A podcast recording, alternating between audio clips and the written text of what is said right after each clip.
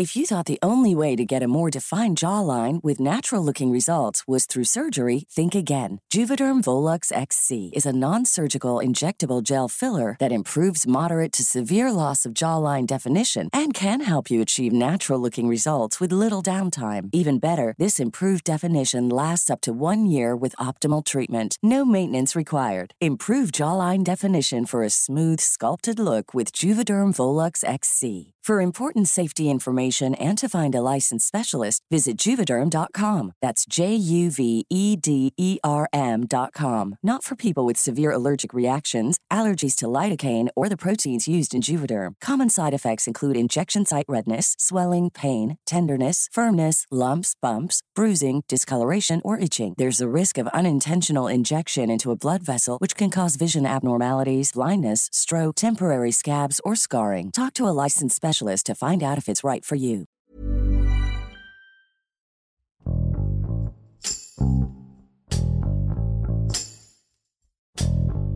Desde Gilotlán, un pequeño municipio de Jalisco con menos de 10.000 habitantes, se gestionaron 17 concesiones de radio y televisión en los últimos dos años, a cargo de la Asociación Civil RIT SMAC, que fueron otorgados por el Instituto Federal de Telecomunicaciones. Aunque no aparece en el buscador de organizaciones de la sociedad civil del gobierno federal, el regulador señala que se trata de una asociación civil sin fines de lucro, que busca instalar y operar estaciones de radio y televisión, cuyos permisos otorgados serán de entre los 15 a los 30 años. Juan Luis Ramos, reportero del Sol de México, explica la importancia en el ámbito económico, social y cultural de la radio y la televisión mexicana. Además, señala por qué llama la atención que se entregaran tantas concesiones en Gilotlán en un lapso de apenas siete meses. Con Hiroshi Takahashi, esto es Profundo.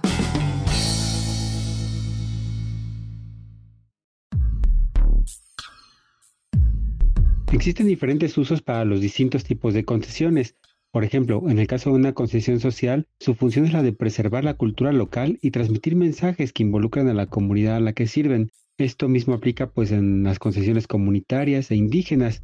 En el caso de las concesiones públicas, pues como su nombre lo indica, eh, son para el servicio público, es decir, para canales y estaciones de radio de los gobiernos, sobre todo del gobierno federal y también de los gobiernos estatales. Transmiten señales para programación que tengan que ver con eh, las instituciones gubernamentales. En el caso de las concesiones privadas, pues son las que se eh, otorgan a través de una renta a las distintas empresas de telecomunicaciones. A través de ellas pueden generar programación de radio o televisión que tenga pues fines de entretenimiento, por ejemplo, o fines eh, también eh, noticiosos. Esto pues siempre con una inversión privada.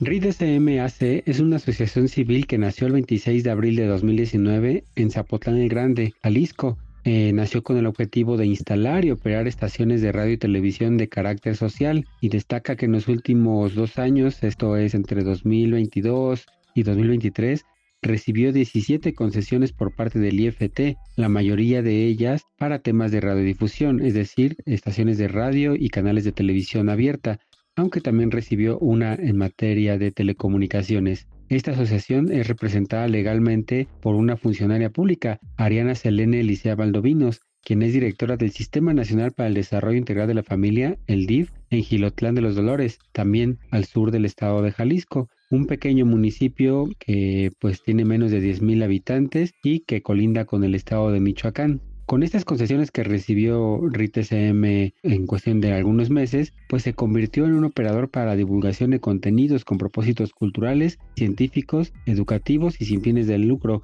esto según lo que establece la Ley Federal de Telecomunicaciones y Radiodifusión. De las concesiones que ha recibido RIT SMAC, una es en materia de telecomunicaciones, también con carácter social, y ocho son concesiones de radiodifusión, además de otras ocho en materia de televisión digital, eh, las cuales obtuvo para ciudades importantes en Nuevo León, Sonora, Puebla, Jalisco, Nayarit, San Luis Potosí, Tamaulipas, Coahuila, Guerrero, Campeche y por supuesto la Ciudad de México. De acuerdo con el Registro Público de Concesiones del IFT, estos permisos otorgados a la asociación civil son para explotar estas señales de radiodifusión y de televisión digital terrestre entre 15 y 30 años. Destaca que la asociación recibió el 7 de junio del año pasado la frecuencia del canal 17 de televisión de carácter social en la Ciudad de México, la cual es uno de los mercados más grandes del país, con 22 millones de televidentes. De acuerdo con los documentos del IFT en los que entrega las concesiones, RIT SMAC busca promover espacios plurales de actividades científicas, tecnológicas y culturales, esto a través de las señales que le fueron concesionadas, con programaciones tanto en radio como en televisión. Asimismo, busca complementar la formación de estudiantes y brindar a los jóvenes conocimientos sobre las consecuencias del uso de la violencia. Pero la programación de RIDSM también eh, conllevará otros temas. Por ejemplo, busca impulsar recorridos turísticos con campañas como Un paseo por tu ciudad. Esto pues dentro de las localidades en las que tiene concesiones tanto de radio como de televisión abierta digital terrestre. Llama la atención que se hayan entregado tantas concesiones en tan poco tiempo a una asociación civil porque además se trata de señales que llegan a más de 40 millones de mexicanos, y si bien el IFT señala en sus resoluciones que la asociación tiene la capacidad técnica y económica, no se explica ni se refiere en estos documentos cuáles son los recursos, tanto económicos como técnicos, con los que cuenta la asociación para poder sostener estos canales de televisión y estas estaciones de radio en los siguientes años, que son los que va a durar estas concesiones. Aunque nació en Zapotlán el Grande y su representante legal trabaja como funcionaria pública en Gilotlán de los Dolores, en las solicitudes de concesión ante el IFT se registró el domicilio de RIT SM en Zapopan, en el área conurbana de Guadalajara, esto en la colonia Jardines Plaza del Sol, dentro del centro comercial Plaza del Ángel, en el local Z2B. Sin embargo, un recorrido por parte del Occidental, un medio de la Organización Editorial Mexicana, encontró desocupada toda la zona Z de esta plaza comercial, y encontró colgadas unas lonas por parte de Soriana que señalaban que el lugar está en renta. Asimismo, en una llamada telefónica, el administrador del lugar dijo al Sol de México que dicho local solía ser arrendado por el Instituto Jalisciense de Tecnologías de la Información, que a su vez lo rentaba para diversas empresas y organismos. Sin embargo, dijo que desde 2020 fue entregado a raíz de la pandemia y que a la fecha ha estado vacío. Este tipo de situaciones como la entrega de concesiones se pueden prestar para malos manejos o incluso casos de corrupción. Hay que recordar que quien gestionó estas concesiones es una funcionaria pública y si bien la ley no impide que los funcionarios puedan tramitar este tipo de permisos, llama la atención que una asociación que no está registrada ante el padrón del gobierno obtuvo señales para llegar a más de 40 millones de mexicanos, esto en escasos meses, de ahí la importancia de que estos temas sean cubiertos desde una perspectiva periodística que pueda mostrar elementos para cuestionar este tipo de concesiones o este tipo de hechos. En adelante será importante dar seguimiento al tema, detectar cuando se pongan en marcha los canales o las frecuencias de radio que fueron concesionadas a esta asociación, quizás con mayor énfasis en la que tiene que ver en la Ciudad de México, que es el mayor mercado a nivel nacional, y analizar para qué se utilizan estas señales, detectar que se usen para el fin en el que fueron solicitadas y que no se les esté dando un mal uso o se estén utilizando con otros fines que no sean su propósito original.